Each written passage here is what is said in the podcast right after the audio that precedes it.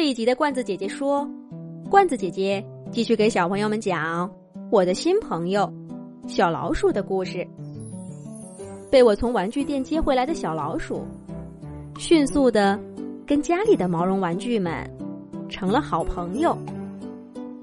确切的说，还没到家的时候，他已经从我的手机壳上认出了每一位家庭成员。忘了说了。不久前，我定制了一个手机壳，在上面印着毛绒玩具全家福的照片儿。关于这个手机壳，也有一个有趣的故事。小朋友们要是有兴趣，下回我可以讲给你们听。总之，小老鼠适应新环境的能力堪称典范。它一见到小小调查员，就用它的尖尖嘴。碰了碰调查员的尖尖嘴，很快，他们就成了家里的新组合——尖嘴组合。面对熊熊这个大个头，小老鼠也大大方方的让我给他们拍了张合影，用毛发的颜色宣告米白组合的成立。而兔兔跟兔抓抓，不用问，那跟他在一块儿。当然是鼠兔兔组合，叫兔兔鼠组合也没什么问题。小白狗 Joy，梳辫子的小蓝鲸，还有菜松子，也都迅速喜欢上了小老鼠。而龙仔呢，本来问了个尖锐的问题：为什么一只老鼠跟一只恐龙个头差不多？小老鼠的回答漂亮极了。他说：“毛绒玩具的灵魂不分大小，都是平等的。”小老鼠还拉着龙仔一块拍了一张勾尾巴的照片儿。总之，这只从玩具店刚回来的小老鼠，只用了几分钟的时间，就在我家里风生水起啦。几天以后的一个早晨。我刚起床，就看见一个鼠脑袋，笑眯眯的搭在床头上看我。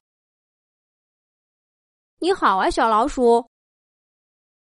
我迷迷糊糊的跟他打了个招呼，忽然觉得这老鼠哪里不对，好像变色了。我揉揉眼睛，戴好眼镜一看，忍不住笑起来。这家伙不知道什么时候把我的帽子拿来裹在自己身上了，像个小被子，还挺精神的。小老鼠见我打量它的装扮，开心的说：“好看吧？”一边说，还一边把帽檐的一角卷出来，露出米色带条纹的内衬，小披风。瞬间变成一件帅气的小衬衫。这个小老鼠脑子里面真是有无数点子。我由衷的说：“很好看，不过快拿下来吧，这个帽子我一会儿上班要戴呢。”啊！小老鼠眼睛里的光一下子暗淡下去。他看着我说：“能不能把这个帽子送给我？我好喜欢这个帽子。”我一边刷牙洗脸，一边心不在焉的说：“别闹了，你又不出门，要帽子干嘛？今天太阳很大，快把帽子还给我。”小老鼠摆动着帽子，捏出好几个造型。才很不情愿的从帽子里跳出来，可他的眼神儿还是忍不住往帽子上瞟。整整一天的时间，这只小老鼠都在念叨着我的帽子。当然，这些话都是兔兔后来告诉我的。那天早晨，我就像无数个早晨一样。急匆匆的出门了，都没顾得上跟毛绒玩具们说声再见。我会跟兔兔讨论起这个话题，是因为我发现小老鼠不大对头。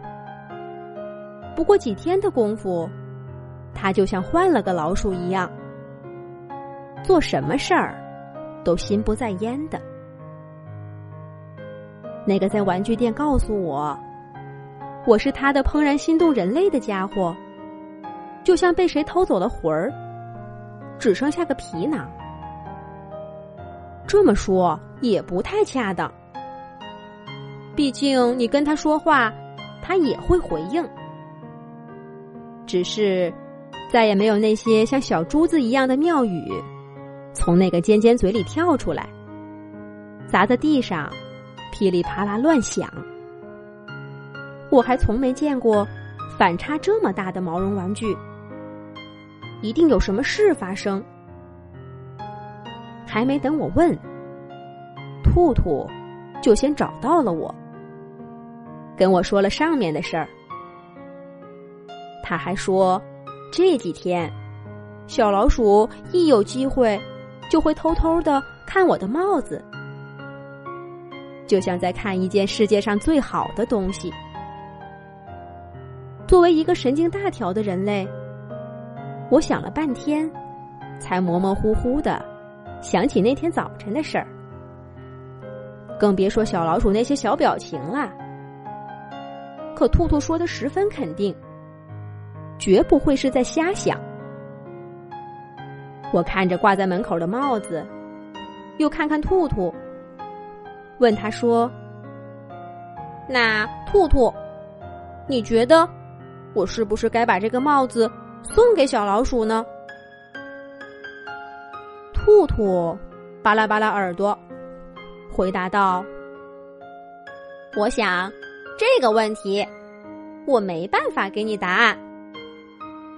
这又是为什么呢？兔兔会怎么说呢？下一集讲。